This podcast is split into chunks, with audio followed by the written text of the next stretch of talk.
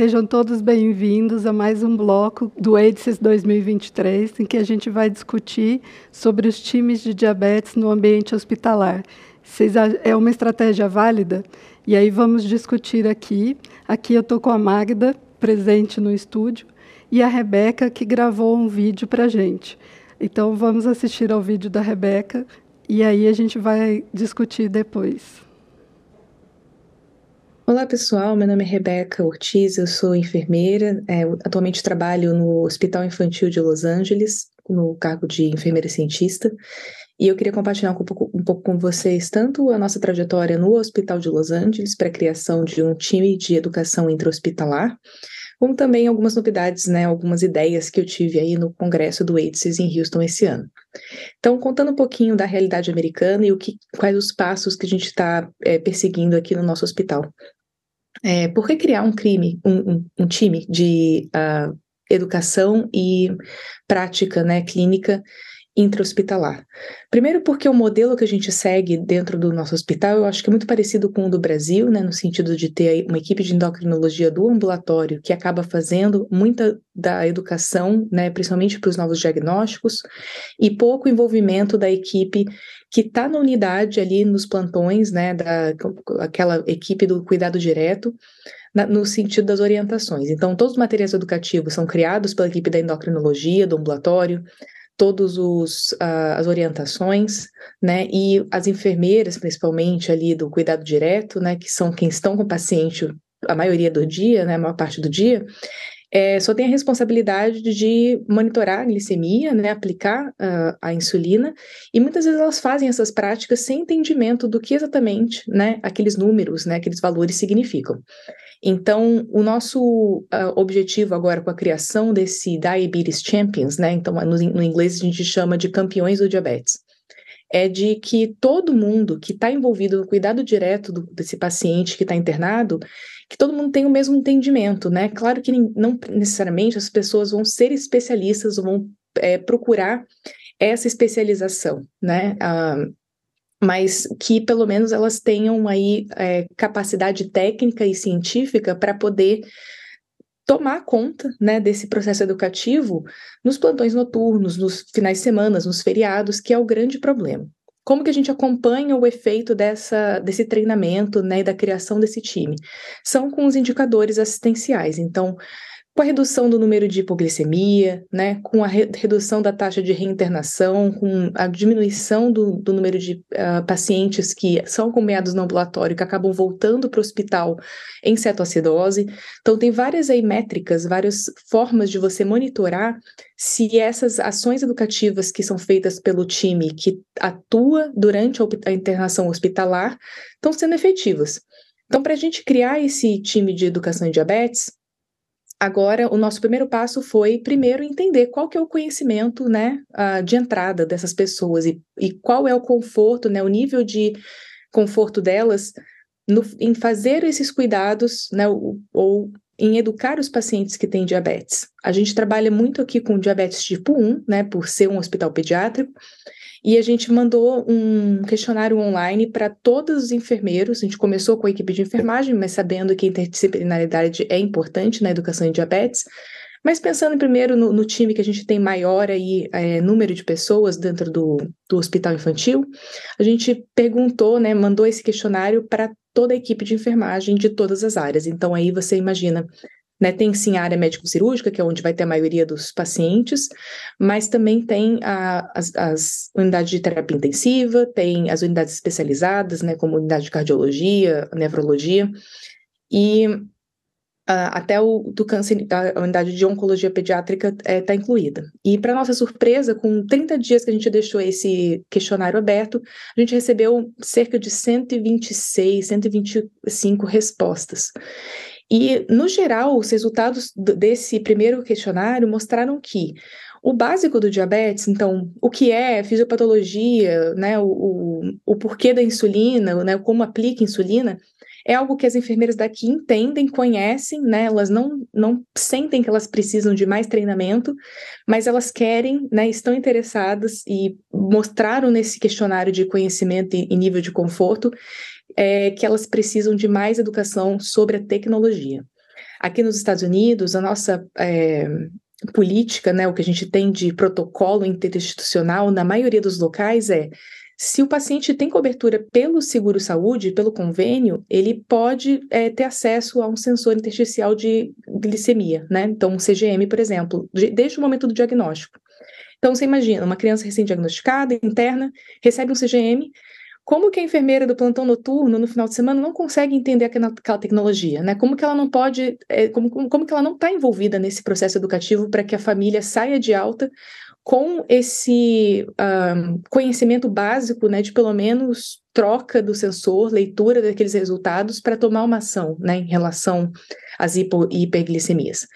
É, é complexo, né? Então, por isso que esse, esse questionário foi tão importante para o nosso projeto, porque a gente está agora ten, tentando entender, já que essa é a necessidade, como que seria o modelo, né, o, o, o nosso time visto a necessidade do local onde eu trabalho aqui nos Estados Unidos.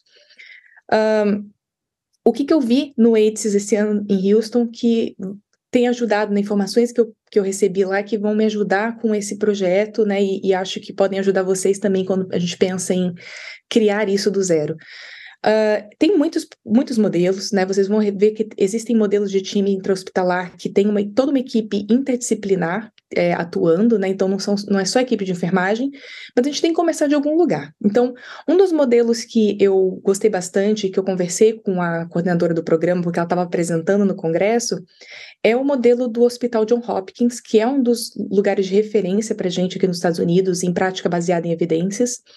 Ela criou um programa de 12 meses, com 12 encontros, uma, uma vez por mês, no Zoom, né, então encontros virtuais com a equipe de enfermagem de mais ou menos três hospitais. Então você vê aí que era uma, ela já começou com uma escala grande, né, de possibilidade de treinamento de vários profissionais ao mesmo tempo.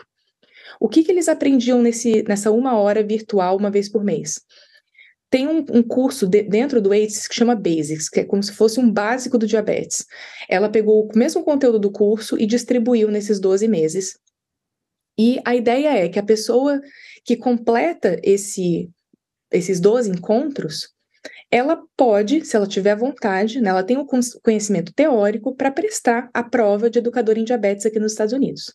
Para quem não conhece, aqui nos Estados Unidos, as pessoas que querem ser especialistas em diabetes, elas podem fazer é, um curso que dá essa chancela, né? Mas elas também têm que passar por uma certificação, uma prova.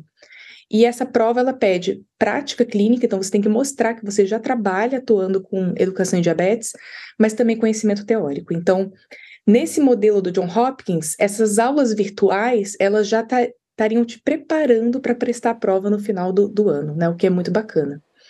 Uh, desafios que ela encontrou com esse modelo de aula virtual.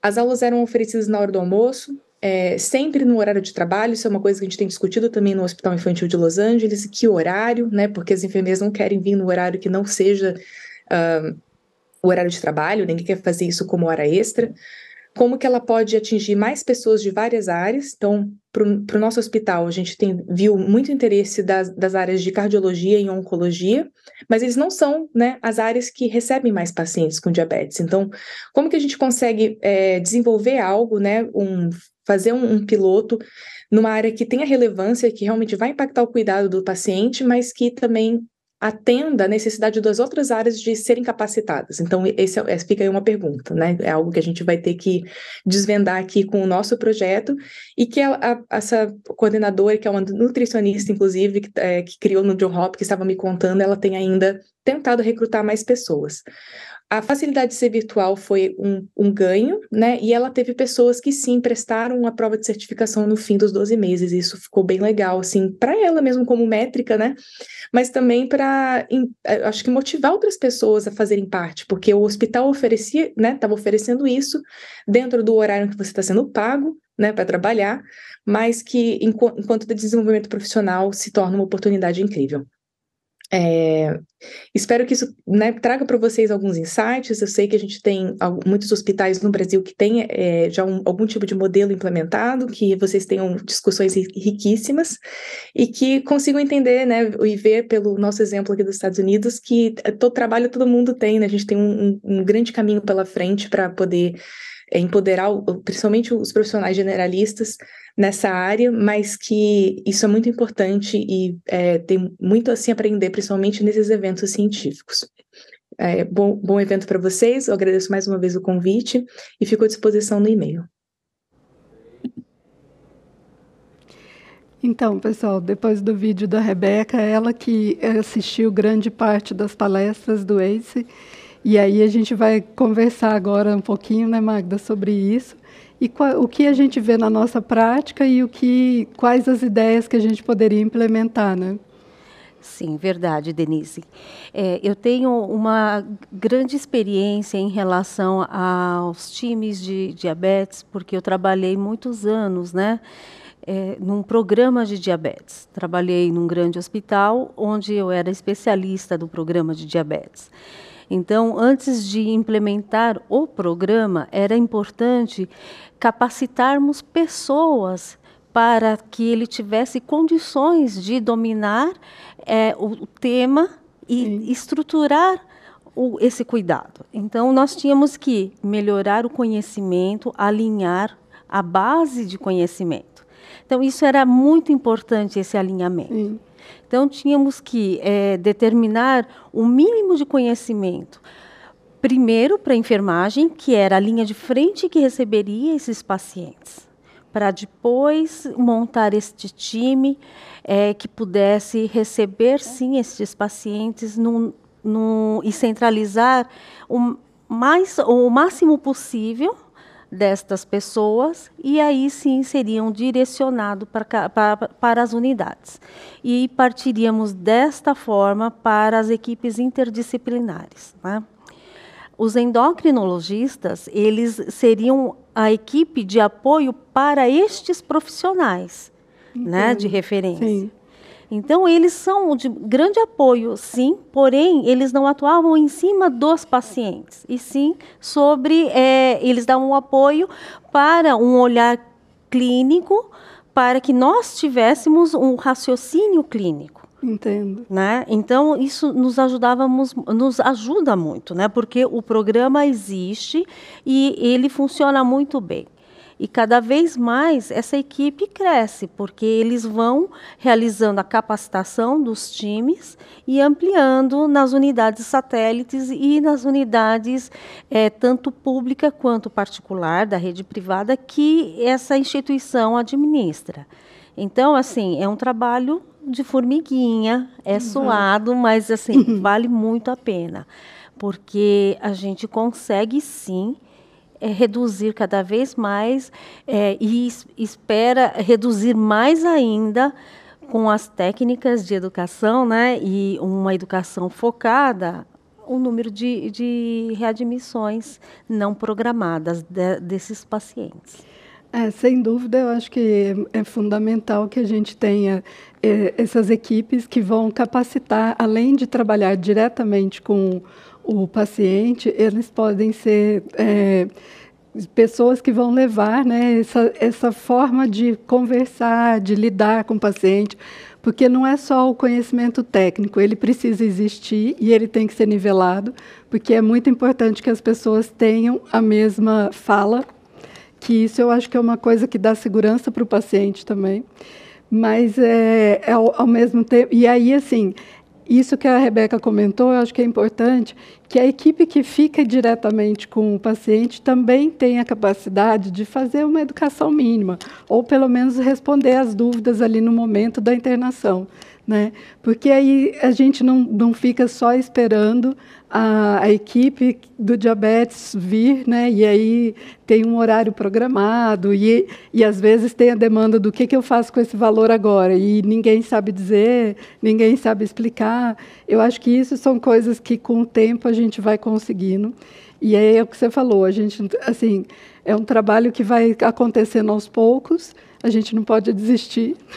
Para o paciente, eu acho que é um apoio fundamental. É, eu, é, fico pensando nos, nas crianças, adolescentes, né, com primo descompensação.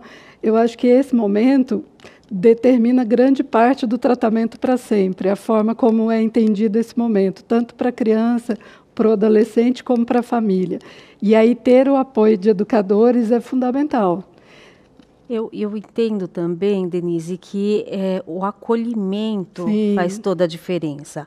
Porque quando nós recebemos a família, nós desmistificamos, diminuímos a ansiedade e mostramos que, sim, eles precisam ter, é, eles estão, é, ajudamos a diminuir a ansiedade. Sim.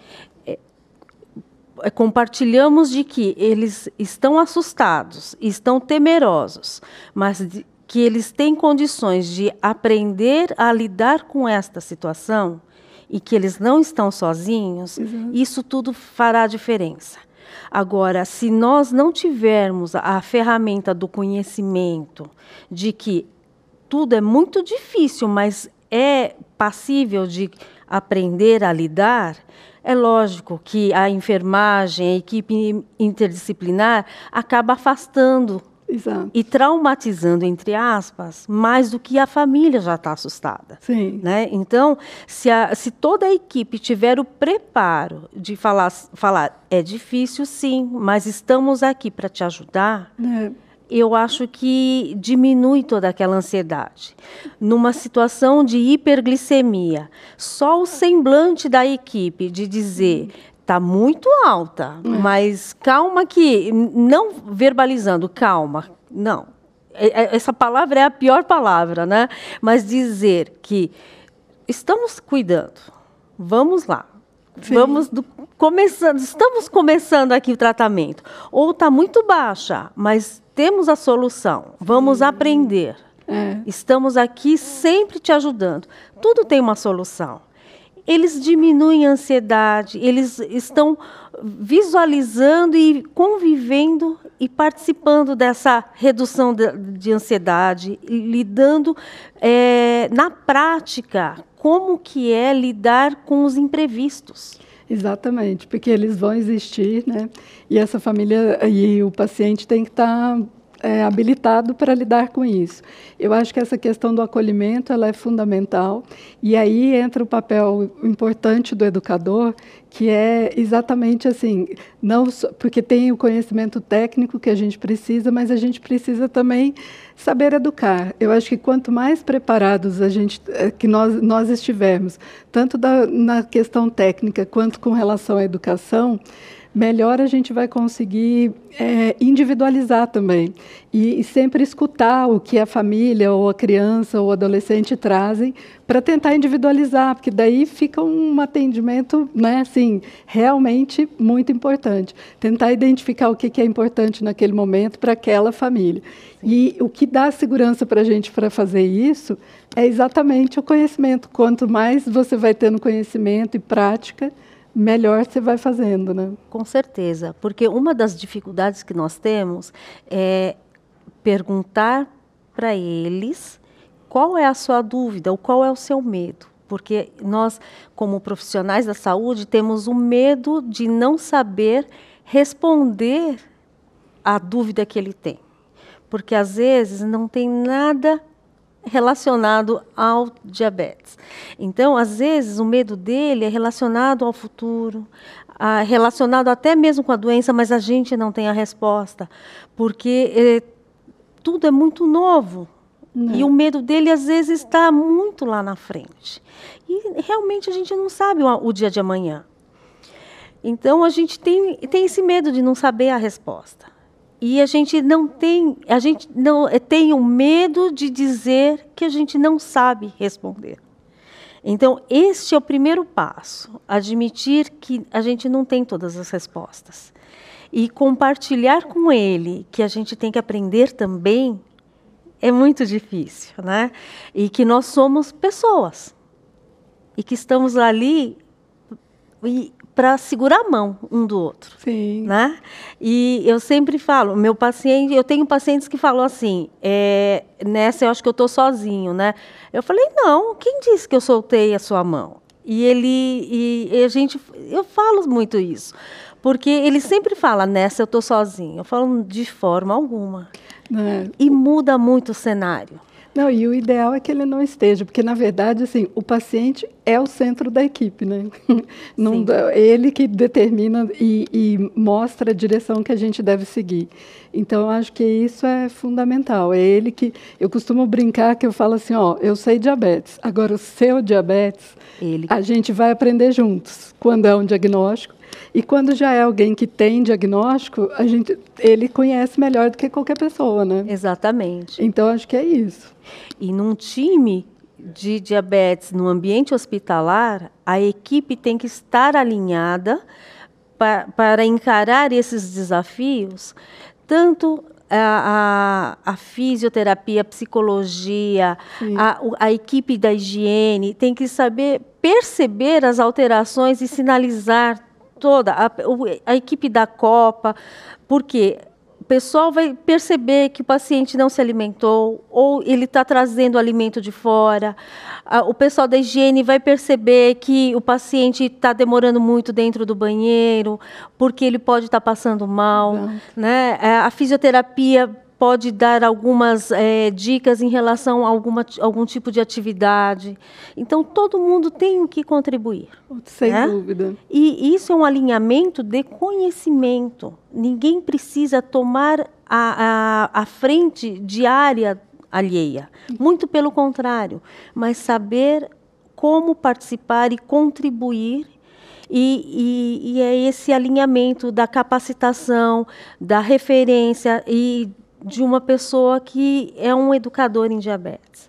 Né? Então, às vezes, a gente fala assim, não, tem que capacitar e, e fazer dele um expert em, em, diabetes. Não, ele tem que ter o conhecimento mínimo. Exato. Né? É. E, e, eu acho que isso é importante, independente de ser uma rede pública, uma rede privada, e, e saber como, ou quais são os recursos que ele tem pós-alta, em uma semana, em 15 dias, 30 dias. Porque isso também é outra coisa que a gente está preparando o paciente para alta, Sim. é saber se ele vai ter o acesso né, à medicação prescrita, aos é, insumos para medir e monitorar a glicemia, que isso também faz parte da função do educador. Sim. Né?